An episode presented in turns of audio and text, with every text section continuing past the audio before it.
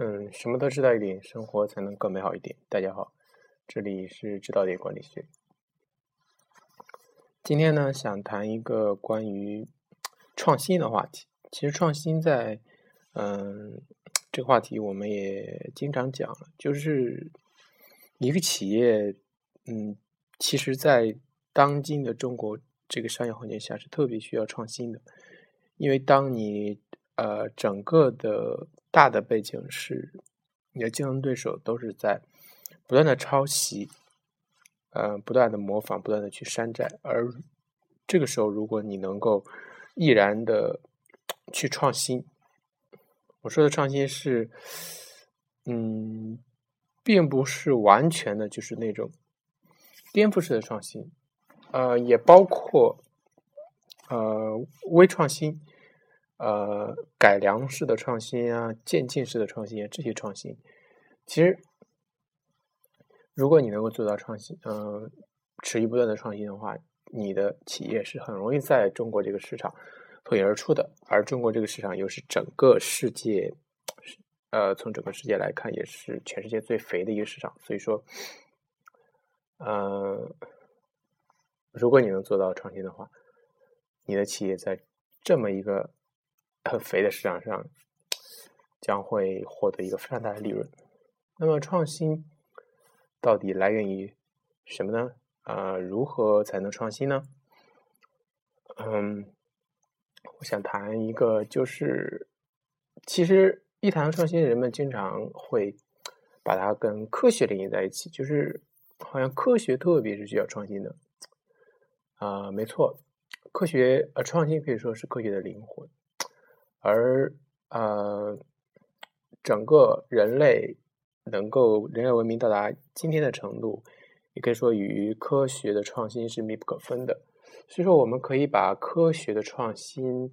来当做一个榜样，来看看我们怎么样可以学习啊这样一个创新。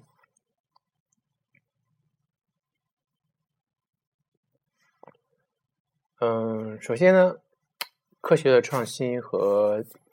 这个创新的典范呢，本来是属于这个自然科学的，也就是包括就包括数学啊、物理学啊、工程学等等。嗯，也是这些科学让我们的经济不断的发展到今天。嗯，如果你们啊，其实大家都应该知道，牛顿有一句话叫做叫做呃，我不不过只是站在巨人肩膀上。呃，而我们整个物理学的一个重大的转折点，就是由于牛顿的创新。而牛顿的创新只不过是站在物理肩呃巨人的肩膀上，大家都认为他是谦虚。呃，其实他说的是一个啊一个实话，也就是自然科学的创新，其实是在大量的科学工啊科学工作者。他的无用劳动的基础上，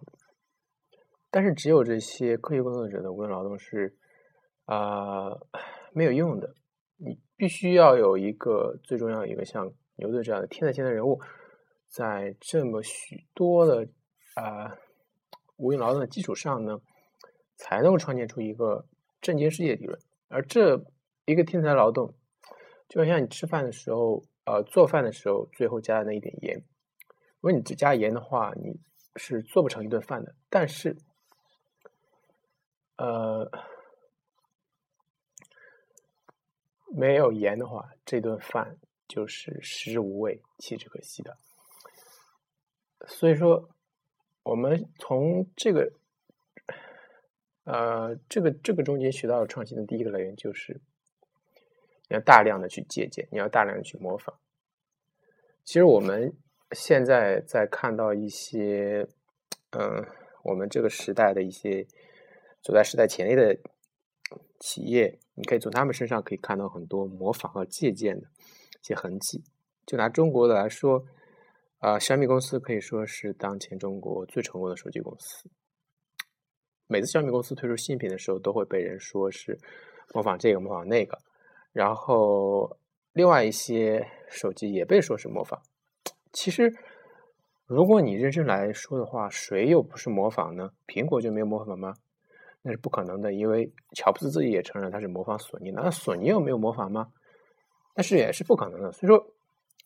呃，韩愈曾经说过，觉得天下文章一大抄，就看你会抄不会抄啊。当然后半句是我加的，你会抄的人呢，可以把抄变成借鉴，而不会抄的人呢，抄只不过是山寨重复而已。所以说，前人的劳动是可以被我们做拿拿来作为原材料。啊，作为创新的原材料的，然后呢，你的创新是在这个基础上是进行的，所以说你首先必须做的是你要有这么多的一个积累，嗯，才能到达一个创新的程度。所以说，大家看中国现在一个创新缺乏的一个环境，也其实也不用太着急，我们其实还处在一个原始的模仿与积累的阶段。一旦到达那个节点，我们的创新应该来说也会是源源不断的。只要我们能够 keep keep working，keep 嗯 doing，就是 nothing is impossible，就没有什么是不可能。就是嗯，所以说这是我们今天所讲的创新的第一个来源。那么创新的另外的来源是什么？嗯。其实还有很多，我讲一个，就是我们可以从人文科学中去学习一些东西。就是似乎人文科学，啊，大家很长一段时间，数数个世纪都是被自然科学所打压的。然后呢，好像近些年来呢，它又有一种重新的趋势，也就是人文科学开始重新进入人们的视野。嗯，但是这个时候呢，他们不仅仅在自称是一种科学，而他们更多的去涉及那些被自然科学所不认同的领域。也就比如说，我们举个例子，是弗洛伊德所提出的那个潜意识和呃 性本能理论。性本能理论也被称为是里比多，就是我他认为我们人类的意识所展现出来的，我们人类的有意识的行为，只不过是。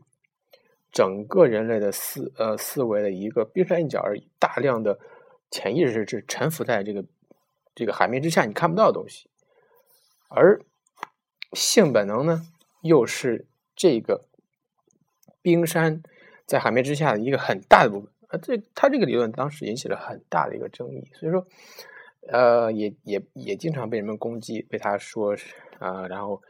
各种的非议，各种的骂谩骂都。投射到弗洛伊德心这个身上，但是我们今天再来看他这个理论，早已成为了公认的呃心理学的一个典范。而随之而来的各种科、各种人文科学的呃一些经典的理论，我们也可以看到它和自然科学的一个明显的不同，就是人文科学之间是没有任何它的界限是非常模糊的，很多的原来的。历史上著名的人文科学家，他其实他自己根本就没有办法把自己划归到一个固定的学科中。比如说康德，著名的哲学家康德，你如果数一下他在大学中教过的这个学科，你可能你可能两只手你都数不过来。他教过什么数学啊、物理学啊、地理学啊、生物学啊、人类学啊、伦理学啊、神学啊，还有天文学啊等等，甚至。整个一个天文学中一个重要理论叫做星云理论，就是康德所第一个提出的。但是他他提出的这个观点是，他不是通过观测，不是通过计算，而是通过逻辑推演。呃，就是简单说一下他的新闻理论，就是嗯，他认为我们星球的形成其实是源于一个星云，也就是一个较大一点的一个岩石。在宇宙中不断的积累，不断的积累，最终形成一个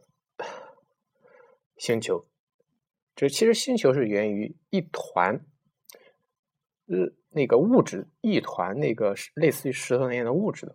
这样就解释了某种情况下颠覆了那个神创论。嗯，你可以从从这个例子中，你可以看出人文学科，人文学科。它的发展，它的创新，很大程度上是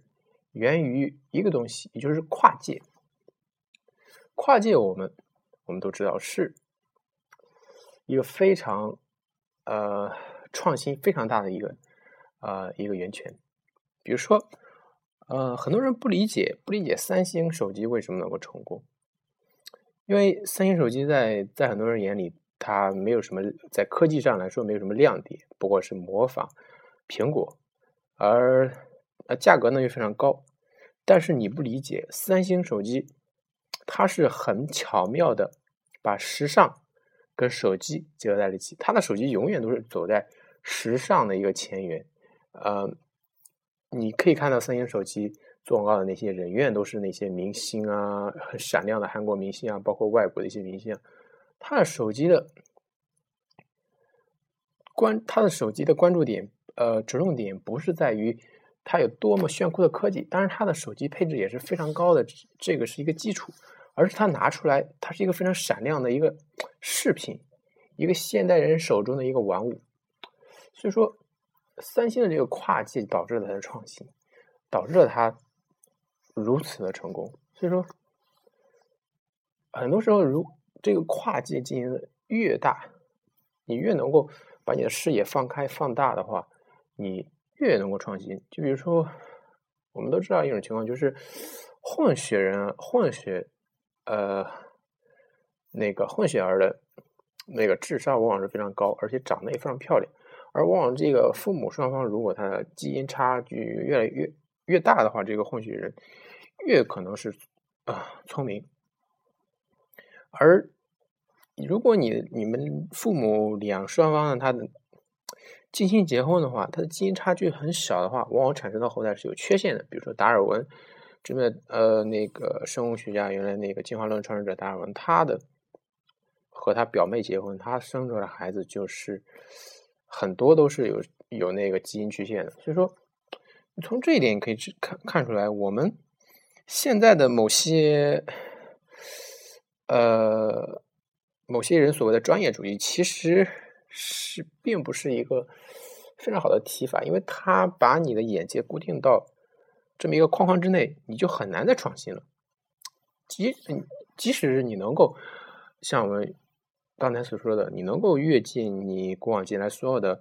前辈的东西，如果你没有跨界，你没有把眼界打开的话，你永远都不会创新，你永远都是重复前人而已。所以说，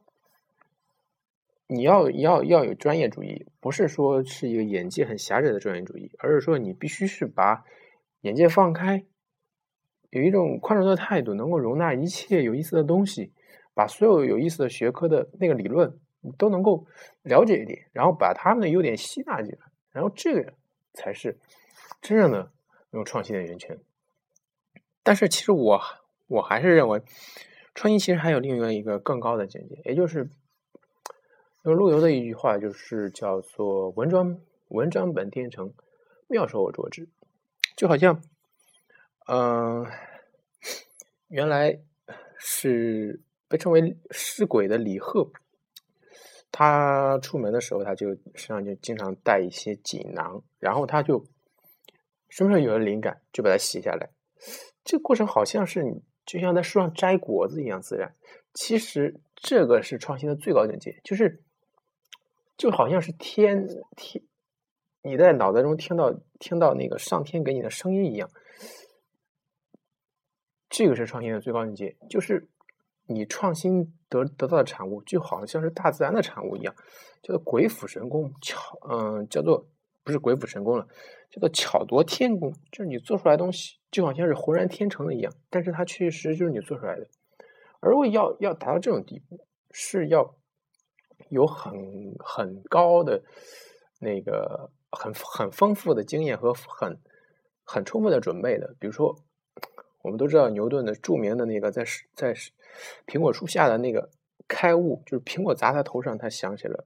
万有引力定律。但是如果换成我们每一个人，我们你我中的某一个人坐在苹果树下呢，我们可能就把苹果捡起来吃掉吃掉了。所以同样是这么一个行为，对于牛顿来说就是一个启示，对于我们来说就是很平凡的一天。所以说，创新是一个。必须经过很漫长的这么一个准备，很漫长的这么一个积累，同时你又有很宽的眼界，然后才能达到一件事情。其实创业还有很多的来源，我以后还可以还还可以讲很多，但是今天今天就讲到这里。嗯，OK，下次节目再见。